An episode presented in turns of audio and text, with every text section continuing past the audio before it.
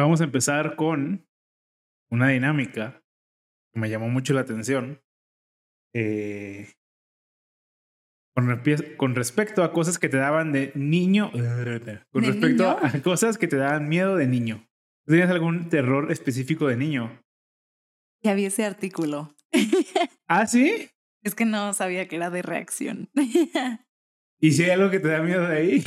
Varias cosas. Varias cosas. Cuando era niña, me daba miedo, a ver, de todo.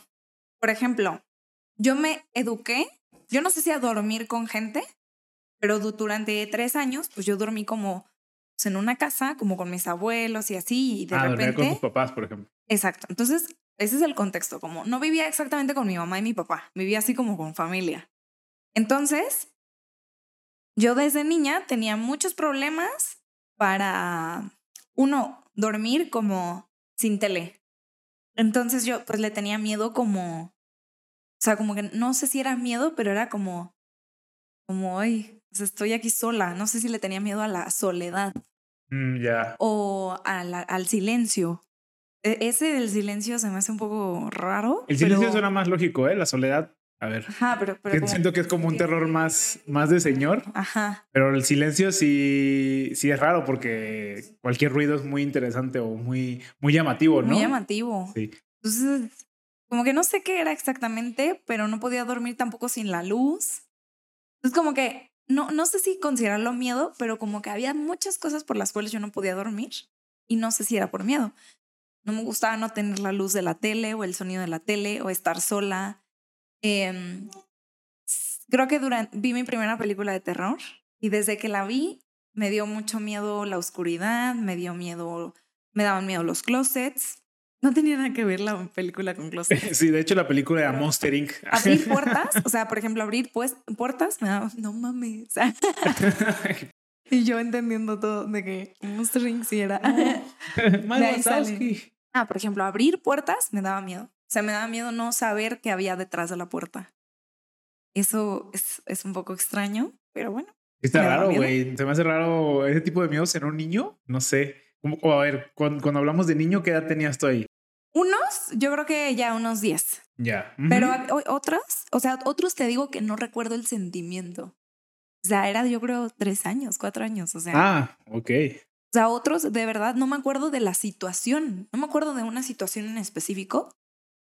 Solamente me acuerdo como de que yo no tenía tele y me sentía mal por no tener tele, pero mal es, es eso, es, no me acuerdo si era miedo. No si sabes si era miedo, incomodidad o insomnia, incluso puede ser, ¿no? También hubo una época en la que tenía insomnio y este, y creo que tenía que ver con mis emociones, tenía que ver con que, por ejemplo, yo lloraba, o sea, yo, yo tenía que llorar para dormir.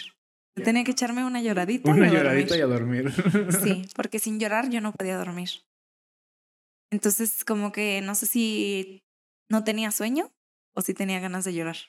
¿Me entiendes? No, pues sí está. Tú sí tenías pedos de niño, güey. Sí, tenía muchos problemas de niño. Este, y diario levantaba, ah, porque mi solución era levantar a mi mamá y llorar con mi mamá.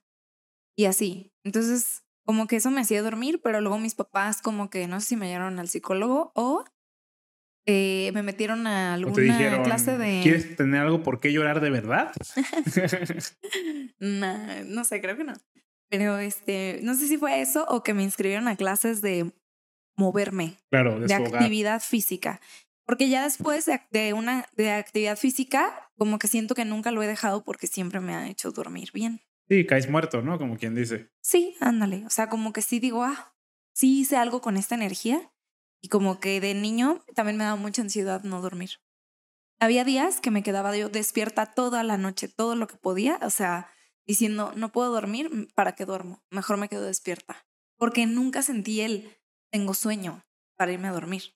Entonces yo decía, puedo aguantar un rato, te despierta. Entonces a veces me dormía de que a las 3 de la mañana, porque esto, como todo lo que aguantaba, y a las 3 decía, ah, ya tengo sueño me iba a dormir y despertaba hecha una mierda. ¿Y tomabas siestas en la tarde? No. O sea, simplemente tú te quitaste como 30 años a tus 12. a tus 12, que estuviste cuatro años durmiendo de la chingada, dijiste, ah, voy a hacerme vieja más rápido. O llorando para dormir, o sea, sin, sin entender realmente qué tenía, pero decía, tengo ganas de estar triste, o sea, tengo ganas de desfogar esta ansiedad mediante llorar. Y yo creo que no sé en qué momento lo desaprendí, ¿eh? O sea, no sé en qué momento como que no sé si me dio pena llorar o qué, pero ya no, ya no es una técnica. No sé si eso es bueno o malo, güey. no sé si eso es un avance o un retroceso. Entonces, tomándole a todas las razones por las que no puede dormir que podrían ser consideradas como miedo, después tuve miedos. O sea, después sí como que mis miedos fueron más materializados. Me da miedo que me agarraran las piernas en la noche. O sea, como ah, cabrón. que me jalaran A mí los también pies. me daría miedo que me agarren las piernas en la noche. Este, que yo me sentara en la cama y que, o sea, como que el monstruo debajo de la cama. Ah, pero te da miedo la posibilidad. Si o yo, sea, claro. si yo me siento en la, en la, en la orillita de mi cama y me agarran los pies, obviamente eso me, da, me daría miedo. Pues sí, o sea, por eso me da miedo abrir las puertas. Como que me da miedo abrir la puerta y que hubiera algo. Ajá. Ajá. Sí, eso. Entonces, eso me daba mucho miedo. Incluso, por ejemplo, este, yo brincaba a mi cama. O sea, de que metros antes de mi cama y yo tenía que brincar hasta que me compraron una cama que no tenía abajo Ajá. y ahí no se me quitó el miedo, solo lo aplazó. O sea, ahí ya podía dormir bien y todo.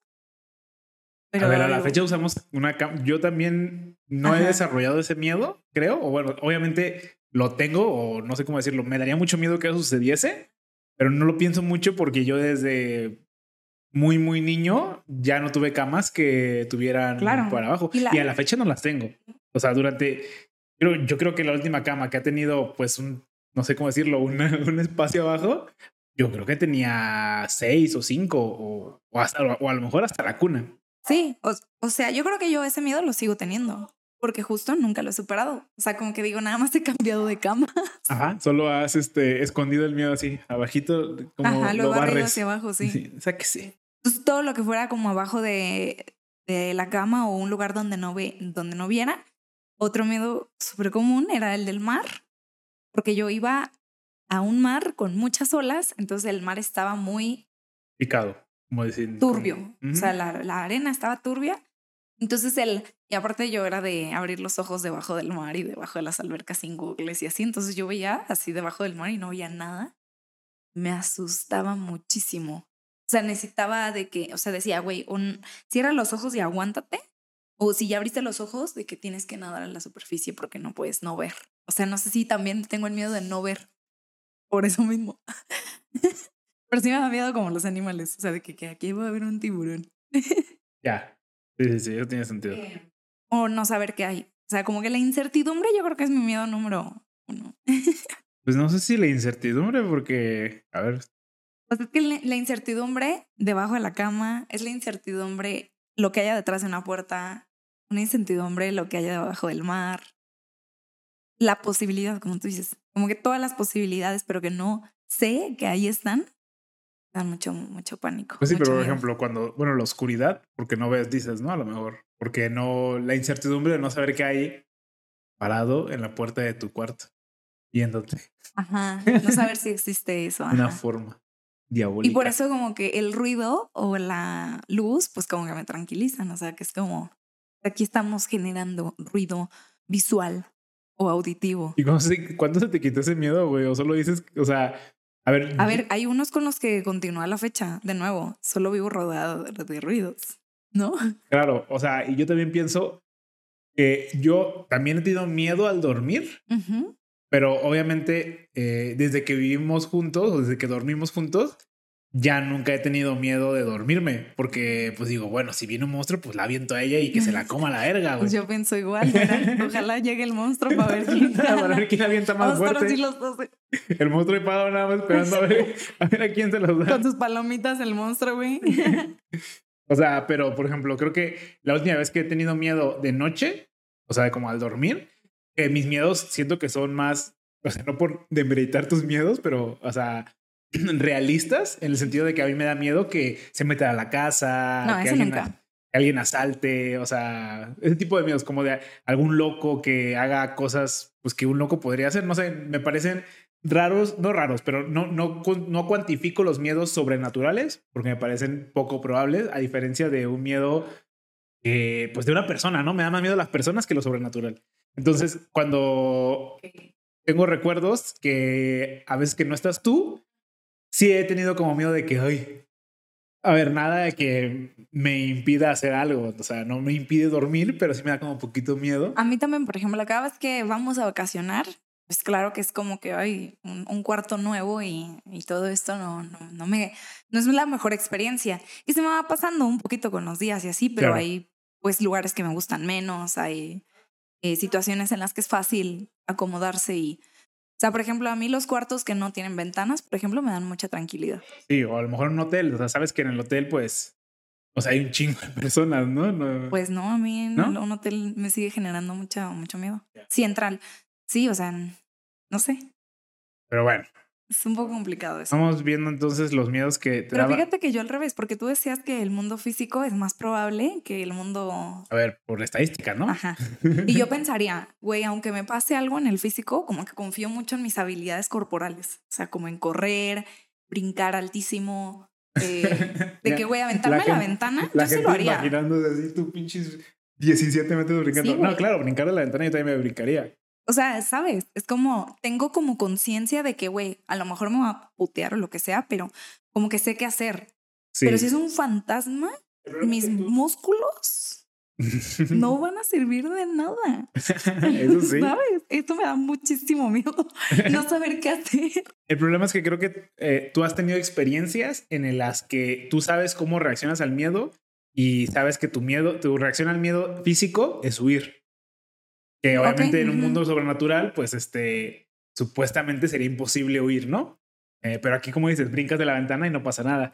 Y yo tengo las malas experiencias de que cuando eh, tengo miedo, aunque sé que no debo de hacer nada, o sea, como no debo de increpar al, al monstruo o al asaltante en este caso, me he topado en situaciones en las que hago lo contrario, o sea, soy no, sé, no, sé, algo, algo se mete en mí, algo me... mi reflejo natural es ir a defenderme, o sea, no correr. Es como, entonces yo te voy a matar a ti, miedo. O... Sí. Y obviamente en el sobrenatural siento que eso es bueno porque, a ver, cuando te da miedo lo sobrenatural, pues es un muñequito, güey. Entonces el muñequito, pues lo pateas o, o este fantasma extraño, como que le haces así, como que algo. O sea, el, si tú no le puedes hacer daño a él, él no te puede hacer daño a ti. Esa es mi, mi chaqueta mental. Tu lógica es, es excelente. Yo creo que curaría todos mis males. Esa es mi chaqueta mental. Si es, un, si es como un, algo poseído, pues no están poseyendo. O sea, poseen cosas chiquitas. Si ubicas los trolls y esas mamás, pues no sé, siento que ahí puedo darle unos vergazos. Y si es algo no físico, pues como que pienso que si le doy un putazo y no pasa nada, él no puede hacerme nada. Esa es mi, en mi mente. Pero eh, en un asaltante, yo voy a querer como ir a defenderme. En lugar de correr, voy a como querer ir a atacar al asaltante. Y obviamente ese asaltante me puede apuñalar porque físicamente, pues no estoy como que eh, entrenado para defenderme de esa manera. Por eso me dan más miedo los, las cosas físicas, digamos, de alguna manera. No sé, igual es chaqueta mental mía, o sea, obviamente es chaqueta mental mía, pero... O sea, qué bien, porque yo tengo la chaqueta contraria, o sea, la chaqueta de decir, güey, pues esta, esta cosa tiene como que todas las herramientas para lastimarme o para hacerme cualquier cosa y yo no... ¿Yo qué voy a hacer, güey? ¿De dónde la voy a agarrar? ¿Qué puñetas al aire voy a dar o qué? O sea, eso, eso me imagino yo. Entonces, como que a mí me da más miedo. ¿Sentido? Pues sí, pero bueno. Miedos que dice aquí el, el, artículo, monstruos bajo de la cama, que es básicamente lo que estás diciendo tú. También sabes que es típico de, niños, es tenerle miedo a los, a los adultos, como a ciertos adultos o a ciertos tíos. Ah, claro, pues yo, a ver, yo de grande le tengo miedo a ciertos adultos. hay, hay personas que tienen un aura muy intimidante. Sí, como muy pesada, ¿no? Así como... No, pues sí, sí, sí, sí. O sea, personas que se ven intimidantes. Y pues, obviamente, les tienes cierto respeto, ¿no? Yo tenía tíos así como de, saluda a tu tío. Y yo así como, no, gracias, no, le, no me le quiero acercar. Que la verdad me caen muy bien hoy en día. O sea, no, creo que no son violadores. O sea, no es como... No, y muchas veces, a ver, esas personas hasta... es tan normal que tengan una aura tan intimidante que el hecho de convivir con personas es raro y ellos lo agradecen de alguna manera. Bueno, quiero pensar que así llega a suceder. Yo, yo quiero pensar que yo tengo cierta aura muy intimidante por mi forma de ser Y porque pues soy relativamente grande, como que soy muy gordito. Entonces, este, puede ser intimidante como mi tamaño y que soy muy serio. Entonces la gente dice como, no, pues no le hablen a ese güey porque pues es muy serio. Pero como dices tú, yo mm, pues veo bien o me, me, gusta que alguien me hable de alguna manera, obviamente en ciertas ocasiones, depende de la ocasión. Pero si digo como, ah, mira, qué raro que esta persona que no tiene ni por qué hablarme vino a hablarme. Y también, a ver, depende mucho de la situación. También soy medio mamón, pero eh, entiendo cómo ciertas personas que no son mamonas, sino que solo tienen una hora intimidante, eh, pueden ver bien este, este, este acercamiento, ¿no? Que es muy similar como lo que dicen de las, de las mujeres que son muy bonitas, ¿no? Que son tan bonitas que nadie se les acerca y nadie les dice nada. Bueno, eso dice la gente, yo no sé. Pero he escuchado que eso... Pero son intimidantes, ajá. Que igual es como una mujer muy intimidante de alguna manera. Sí. O a dormirse en otras casas. Porque yo fui de que, güey, a mí, yo quería quedarme a dormir con todo el mundo y yo me quedé a dormir con mucha gente de niña, a nada sexual. Pero mucha gente que se quedaba a dormir a mi casa, pues sí le daba miedo, de que en pijamadas y así. O sea, tuve varias pijamadas, no en mi casa, pero de que fue, iba o, o, en, mi, o, en, o en mi casa, donde las niñas no, era como, no, ya, ya me dio miedo, quiero que vengan por mí. Y no se dormían. Entonces también yo creo que es miedo a, no sé, otra pues como dices tú, como lo desconocido, como a... Pues no sé, no sé si decir como aura, pero como que esta sensación que te da de estar en un lugar desconocido. O que todo el mundo ya está dormido y tú quizás no, no sé. A mí eso me da pena.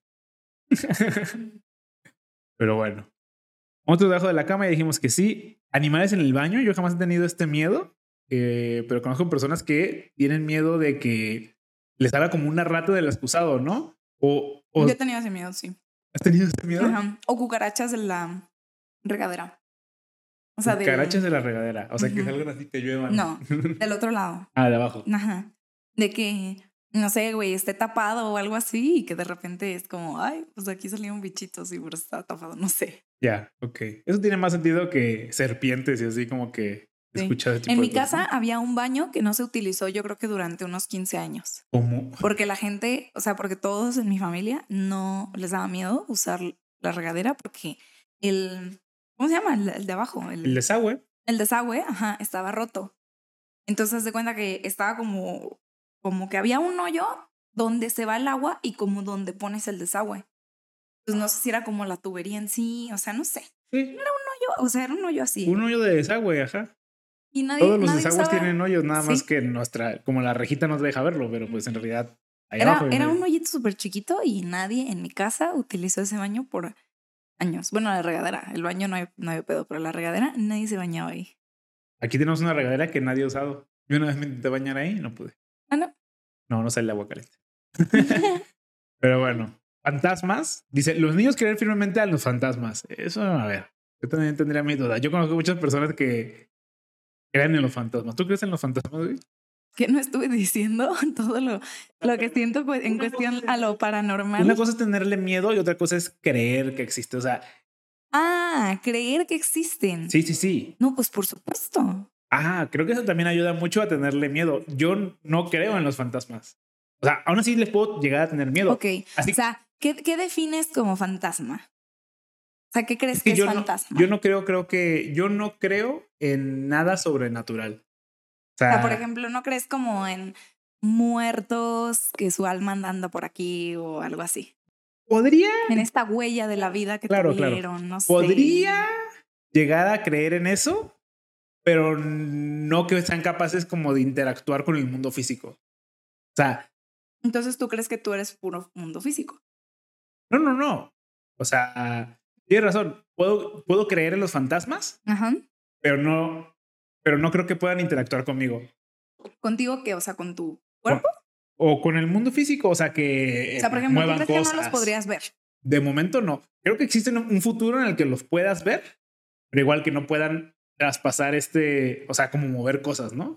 O sea, mover cosas, ¿crees que no? No, no creo. Mm, yo eso para mí es como, eso es, para mí es un poco incuestionable que sí, lo creo cuestionar que es lo que es. O sea, te digo, yo estoy más en el lado como, eh, ¿cuál es la palabra? Escéptico. Escéptica. Estoy en el lado más escéptico, pero puedo llegar a creer. O sea, puedo llegar a creer que exista como algún plano en el que están como aquí y como que viven entre nosotros y no los podemos ver. Es como el aire, güey. No lo puedes ver.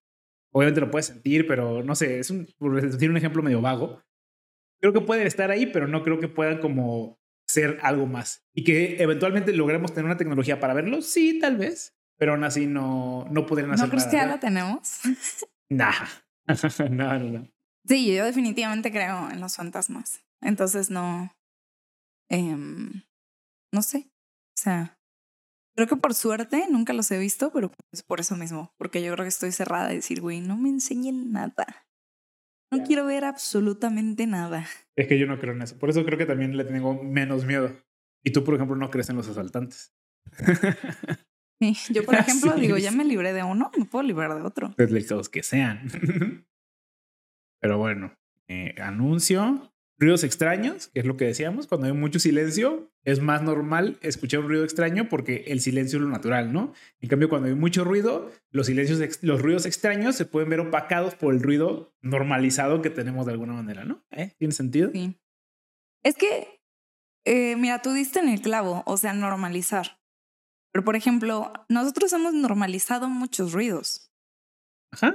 Y a mí cuando, cuando a alguien le pasa algo extraordinario, o sea, alguien que dice como se azotó la puerta, pero las ventanas estaban cerradas, ahí es donde digo, güey, pero tú puedes escuchar, o sea, ahí tú viste que la puerta se cerró.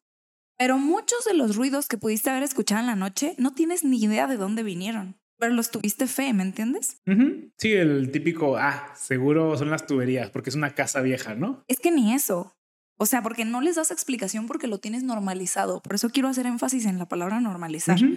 Hay muchas cosas que normalizas, entonces como que no te das cuenta de que están ahí, pero a lo mejor sí están ahí, solamente pues perceptivamente no la alcanzas a notar tanto como esta puerta que según tú, como, o sea, ahí sí la notaste porque no fue algo tan normalizado, Sí, pero el- hemos normalizado muchas cosas que por ahí es donde yo empezaría a decir, pues si cuestionaras absolutamente todos los ruidos que escuchas, por ejemplo, pues, a lo mejor ahí te empezaría a dar miedo decir como, ¿qué pedo, güey? Entonces, ¿qué es? Sí, por ejemplo, la gente que somos de ciudad, estamos muy acostumbrados a los ruidos de la noche Todo y por eso tipo de cuando ruidos en la noche. y por eso cuando vamos a pueblitos mágicos o que vamos a un lugar más desolado y que dices qué callado está, ni siquiera sabes qué es lo que te hace falta, o sea, no- te consta que lo que te haga falta son ruidos de carros, o sea, ni siquiera sabes cuál es el ruido, el ruido que le hace falta a tu noche, porque estamos tan Y los ruidos son más identificables porque no tienes nada normalizado. O sea, lo que normalizas allá es el silencio. O sea, por eso creo que mucho depende de la percepción. Entonces, en un lugar con tanto ruido, o sea, con tanto ruido me refiero a con tanto bullicio, como que tú no alcanzas a, de- a determinar que de eso te podría dar miedo o no, porque todo está muy combinado. Tanto como lo que escuchas como lo que puedes ver. Aquí de las cosas que aparecen también son el robachicos. De hecho, decía, decía otra palabra, el hombre del saco. Supongo que esta es una... Este también me da miedo, pero a mí me da miedo como un sonido, o sea, un güey que llegaba con un sonido, no sé si era el afilador de cuchillos o el que vende camotes. Pero, Son sonidos distintos. Ajá. Uno Yo, es... ah, según yo, a mí los dos me dan miedo. Ándale, ese me da miedo. Y el otro es También ese me da miedo. como... Sí. ¿Cómo se, ¿cómo se llama esa Con cosa? los dos yo me iba a acostar, yo me iba a acostar, yo me iba a, A ti te gusta mucho eso, güey. Ya me di cuenta que tú te estás acostando con todos, güey. Además, este, sí, ¿eh? yo con todo eso me escondía. También me da miedo. Pues que no mira, sé, ¿eh? yo no me acuerdo como de mi mamá diciendo de que "Eh, te voy a, te voy a llevar al chicos y así. Creo que yo nunca escuché a mi mamá decir eso. Pero ese, no, seguro sí. este miedo, estoy segura de que lo tuve a los cinco años, por ejemplo, porque me acuerdo de la casa en donde me escondía. Entonces, sí era de los primeros. Hablando de, de acostar. No, acostarse en general. Eh, salió un video donde una chica está explicando cómo descubrió la infidelidad de su novio. Y esto lo hacía por medio de los AirPods. AirPods. Ah, supuestamente, yo no sé, yo no tengo iPhone ni nada de Apple, pero tú puedes ver la localización de tus AirPods en tu iPhone, pues por si se te pierden, ¿no? De alguna manera. Pero si tú conectaste los AirPods tus AirPods con un iPhone de alguien más, ese alguien más en teoría puede ver esos AirPods. Ah, ahí no hay pierde, ¿no? Entonces, este, la chica descubrió esta nueva modalidad y estuvo checando la ubicación de su güey eh, sin decirle nada. Y eventualmente eh, vio que fue, pues ponle que al centro. Y le dijo, oye, pues, ¿qué pedo? ¿Dónde estás? No, pues vine con mi papá. ¿Seguro? Sí, no, vine con mi papá. Mm, ¿No estás en el centro? No, ¿cómo vas a estar en el centro? Estoy con mi papá, güey. Mm, seguro, es la última vez que te voy a preguntar si estás en el centro. No, pues no, aquí estoy. Arre, pues. Y que vio que estuvo ahí, este, que se metió, que hizo Zoom y que vio que era un motel, este, y que, su, y que vio como también supuestamente fue a llevar a, al amante, ¿no? Este, a su casa o yo qué sé. Tal, de alguna manera descubrió que, que le fue infiel. Ahora la pregunta, bueno, consejo número uno, supongo, este, desconecten sus AirPods de iPhones este, ajenos o no los conecten ni siquiera. O creas el ADE, el que busca encuentra. Tiene usted una novia celosa, algo le va a encontrar tarde o temprano. Y entonces, varias preguntas aquí, ¿no? Este, la primera, la opinión que pudiese ser polémica es, pues, ¿por qué andas este, vigilando Uf, claro. a tu güey, ¿no? O sea, porque no, no fue el primer día, no, ¿cómo decirlo? No, no, no se dio cuenta en ese momento y dijo, ah, qué raro. No, no, no. Ella misma, de manera, o bueno, afirma que lo hizo durante días. Durante días decía, ah, ahí viene, ah, ahí va. ¿Qué, qué tan mal este, verías que se te vigile sin tu consentimiento? Porque, a ver, pues, con A ver, consentimiento. súper mal. Súper mal. Súper mal. Tenem- todas las personas tenemos derecho a, a la privacidad. Ok. Ahora, No es un privilegio, Ana. No, no, no. Ahora, Es un ¿qué pasa derecho. si ese, eh, esa vigilancia se hace como, como por tu bien? Un ejemplo que a veces dan los gobiernos es como, oye, pues te estamos vigilando, pero para que no haya terroristas, para que... Y inserta aquí cualquier excusa que le puedes dar al por qué vigilarías a alguien, ¿no? Es que sí, que es que hay algún, ¿cómo decirlo? Alguna situación, algún pretexto en el que vigilar a alguien podría estar bien. Mm, yo creo que cuando quedaste con alguien de vernos y eh, tiene un par de horas, no sé, a lo mejor en cuestión de niños, cuando es tu niño que siempre llega de la escuela a la una de la tarde a tu casa y ya es la 1.45 quizás, tú sabes que no pasa nada, no contesta su celular, le hablaste a sus amigos y es como, no, pues todo salió bien, o sea, Sí, ya se fue. ya se, o sea, todo, todo fue normal y tú ya saliste a buscarlo, así como, bueno, pues déjame recorrer aquí el mismo camino que hace. Pues yo creo que ahí, yo creo que sí diría, pues bueno, vamos a chequear dónde está su celular. Pensaría que es una situación donde digo, ok, la persona parece desaparecida, ¿no? Y ahora, por ejemplo, muchos dispositivos que son, ¿cómo decirlo? De alguna manera vinculados como familia, tienen esa disposición para cuando la gente es menor de edad. En este caso, por ejemplo, si tú eres papá, tú puedes tener, o no sé si vigilar, pero tú puedes saber dónde está el celular de tu hijo. Eso, esa mm, funcionalidad no necesariamente se permea a todos los miembros de la familia. Hay gente que, o sea, si entre los papás no pueden hacer eso.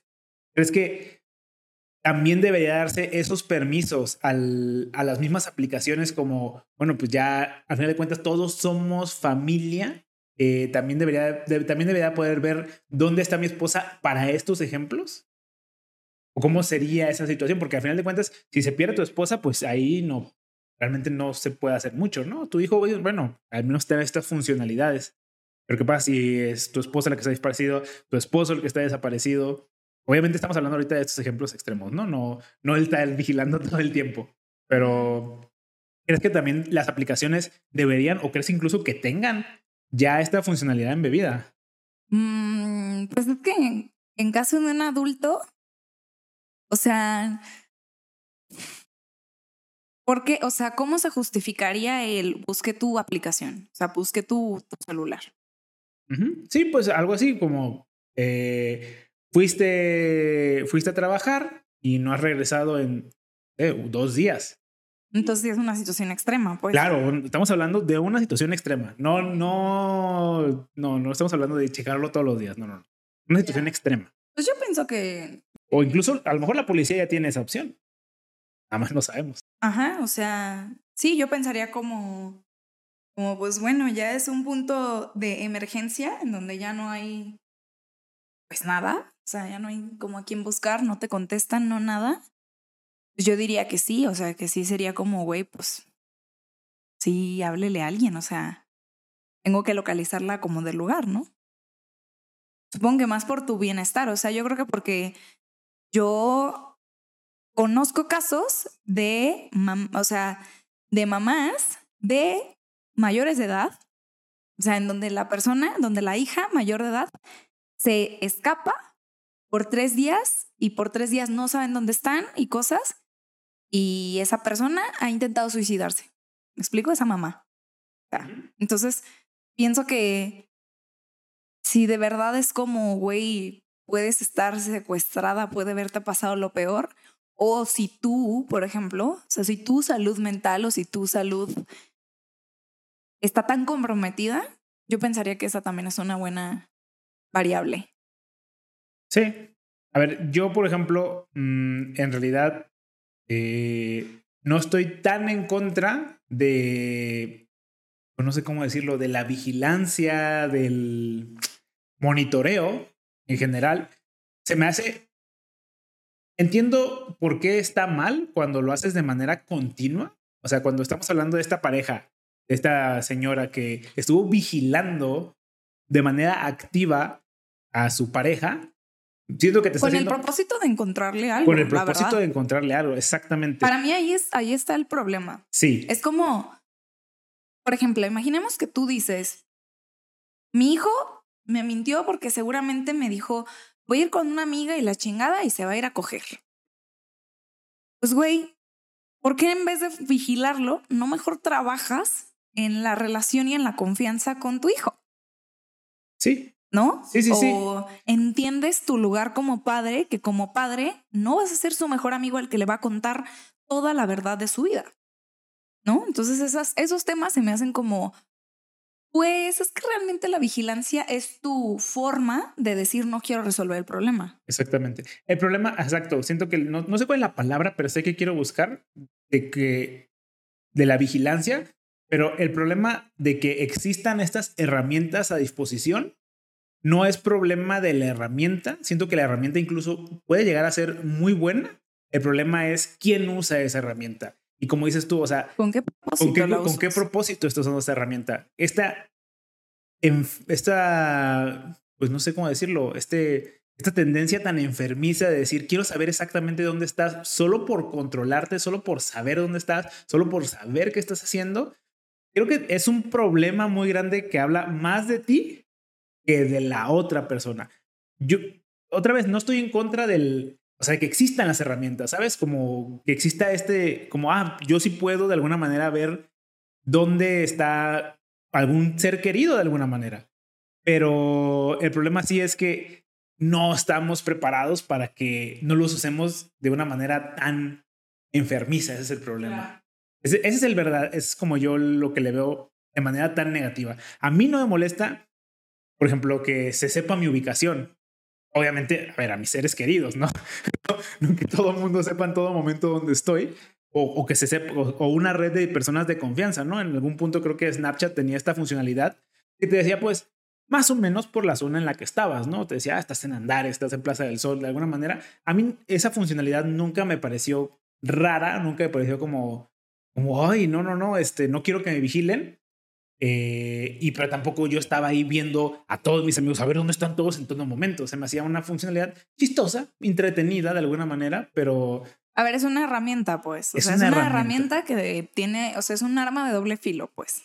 Y sí, esa es, la situación. Es un arma exactamente, es un arma de doble filo. Y el problema es que el arma de doble filo, si lo agarras mal, te corta. Es la situación. Entonces, eh, con respecto a la señora que está vigilando a su esposo, pues pues sí, a ver, los dos están mal. quieras o no, tanto la esposa por estar vigilando, al, tampoco estoy justificando al señor, los dos están mal, tanto la esposa que está vigilando al señor como el señor que no tiene la confianza de decirle, oye, ¿sabes qué vieja? Pues me quiero coger otras morras. Y si quieres cortar, pues cortamos, ni pedo. Y si no quieres cortar, pues no cortamos, entonces no me cojo otras viejas o dime qué pedo. O sea, los dos están. Hasta yo vería que el señor está bien. O sea, el señor dice, ah, pues sabes qué, esta vieja eh, está chingui chingue, súper controladora, no sé qué hacer, eh, no cogemos, ve tú a poner aquí el pinche problema marital que tengan y que se busque otra morra.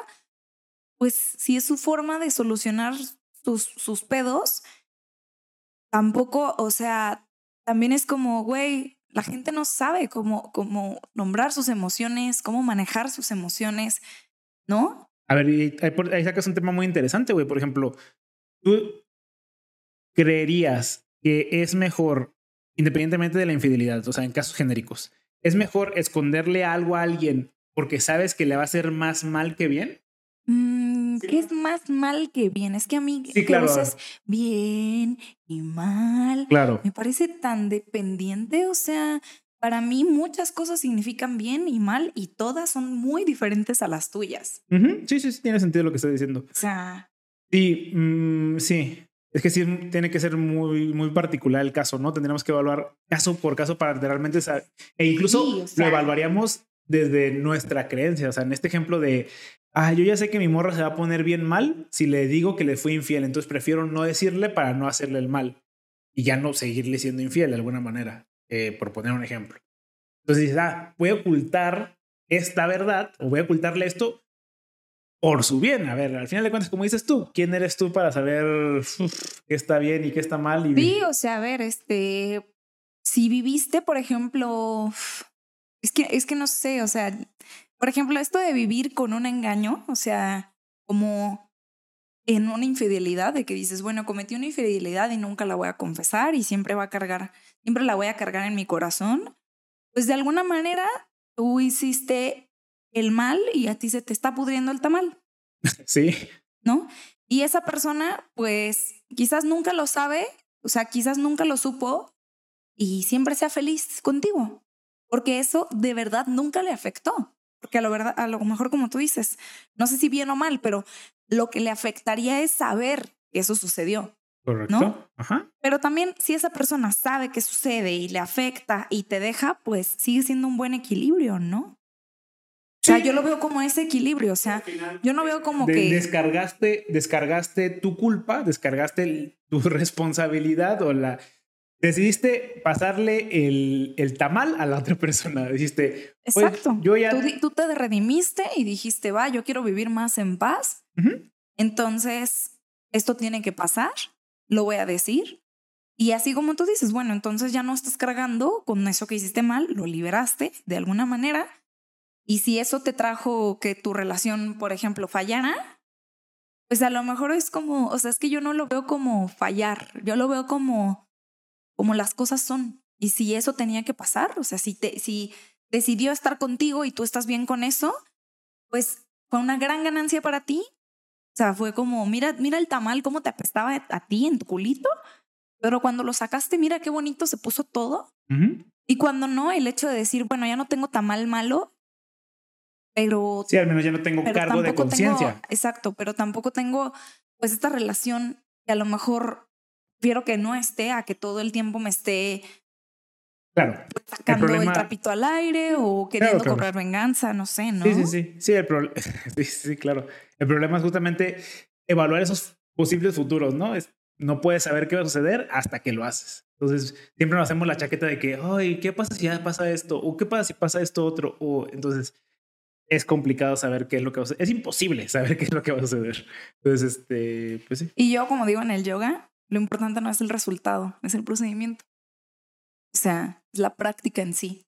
Si tú lo que quieres practicar es la deshonestidad, por decir el ejemplo de la infidelidad, pues en realidad no sé cuál pueda ser tu resultado, pero sé consciente de que ese resultado es porque tú escogiste ese procedimiento. O sea, esté responsable de, del camino que escogiste, ¿no?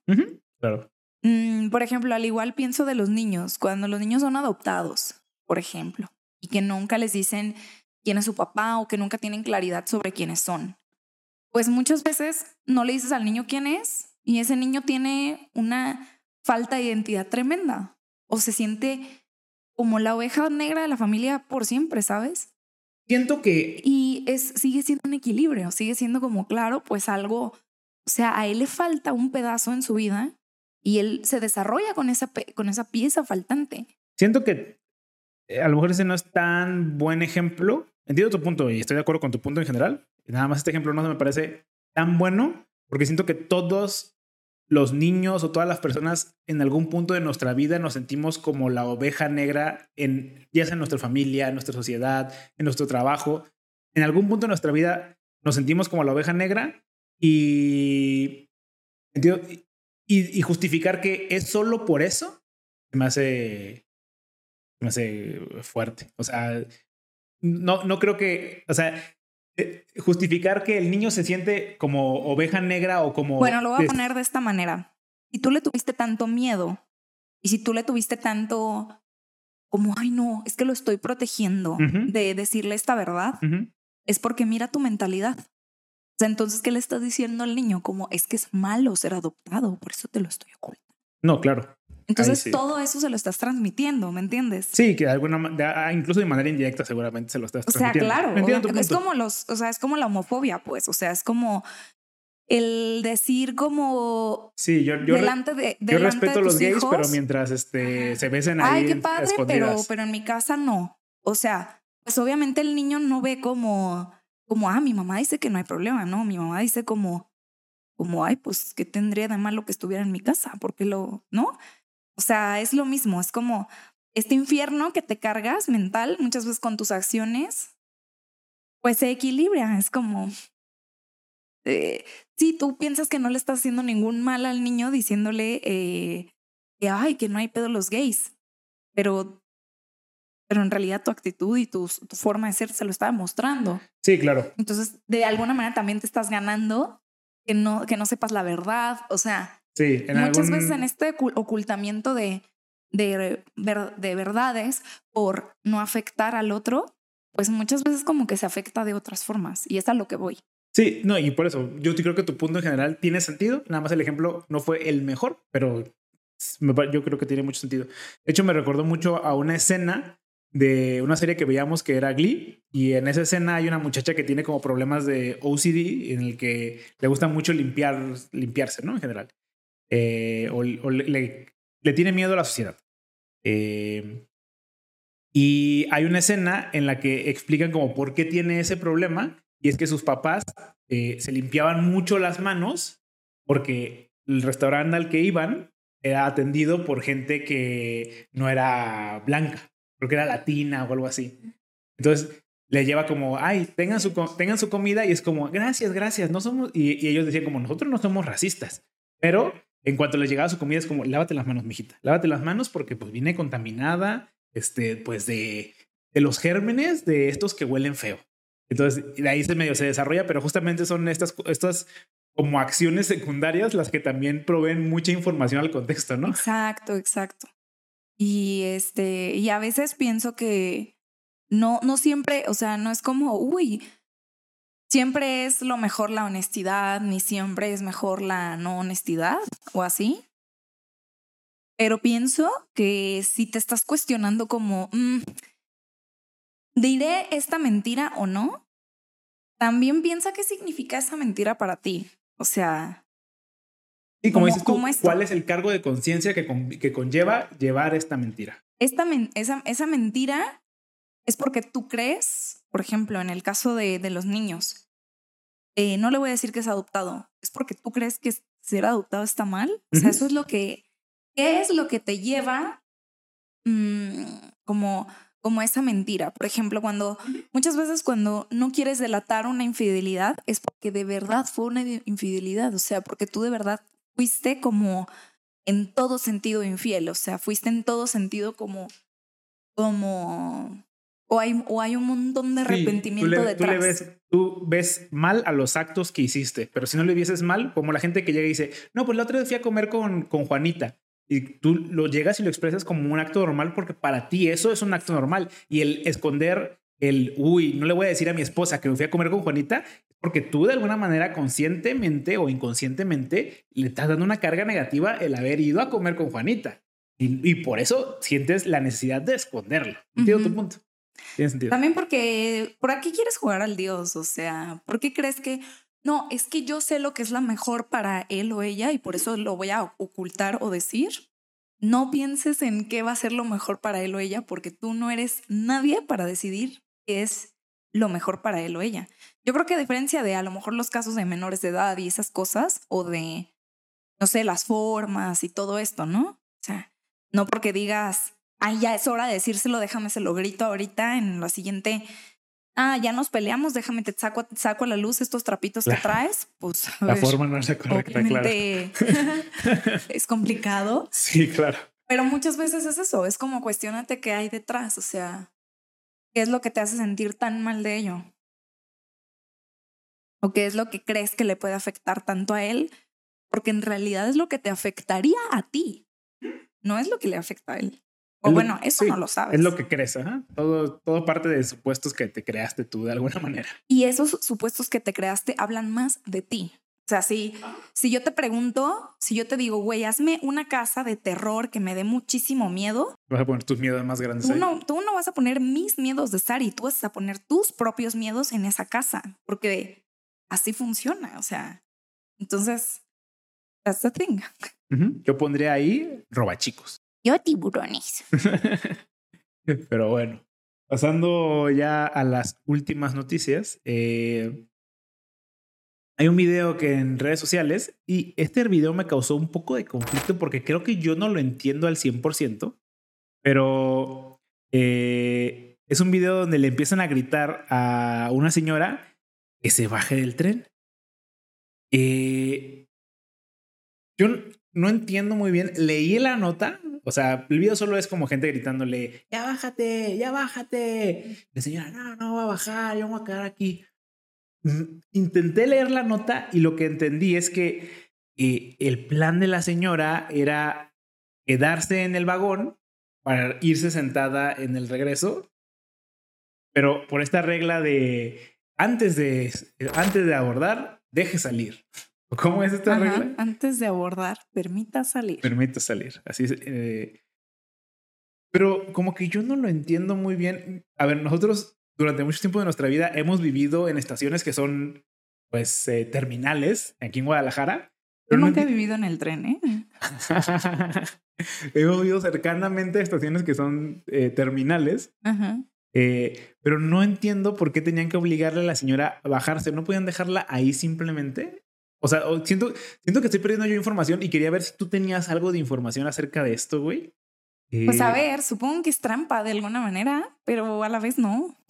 Ajá, ¿tiene algo de malo? ¿O, o, qué tiene de malo que la gente, o sea, por qué en este único momento, o realmente me sorprende que... Eh, este yo pensaría que como es el inicio y el fin, o sea, no es un tren circular, o sea, hay un inicio y un fin, es como, ya, güey, esta es la última estación, que a la vez es la primera.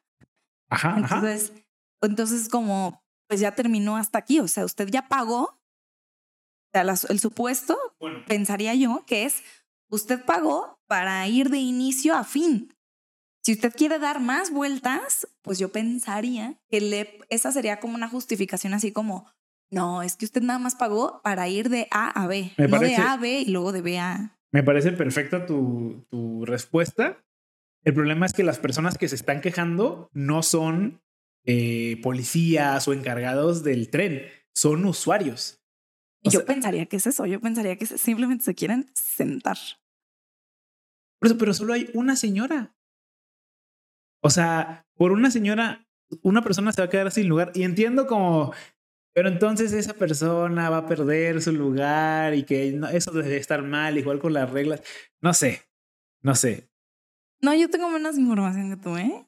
Sí, yo pensé que como tú tenías este. Como yo sí ando en transporte público. Ayer te subiste un tren. Ayer te subiste el tren ligero. Ah, no, sí es cierto. ¿No, el sábado? ¿No te subiste al tren el sábado? No, me ¿Te llevaron? un camión. no, al ah, tren. Pero el plan era irte en tren, ¿no? Pero a ver, también me Luego vi que era más sencillo caminar desde la glorieta de la Minerva. Ya.